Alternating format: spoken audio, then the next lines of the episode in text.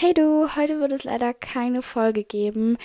Ich nehme diese Folge hier schon mal im Vorhinein aus. Wenn heute quasi, also wenn du das hier hörst, weißt du, entweder ich hatte heute einfach wirklich absolut keine Zeit, viel zu viel Stress mit Schule, mir ging es nicht gut, ich war vielleicht krank oder habe einfach wirklich keinen ähm, Zeitpunkt dafür gefunden, dann weißt du, heute wird keine Folge mehr kommen. Sei nicht traurig und hab bitte Verständnis.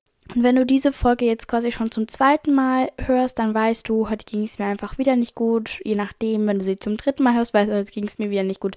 Bla bla bla. Seid bitte verständnisvoll. Dankeschön. Einen schönen Tag noch.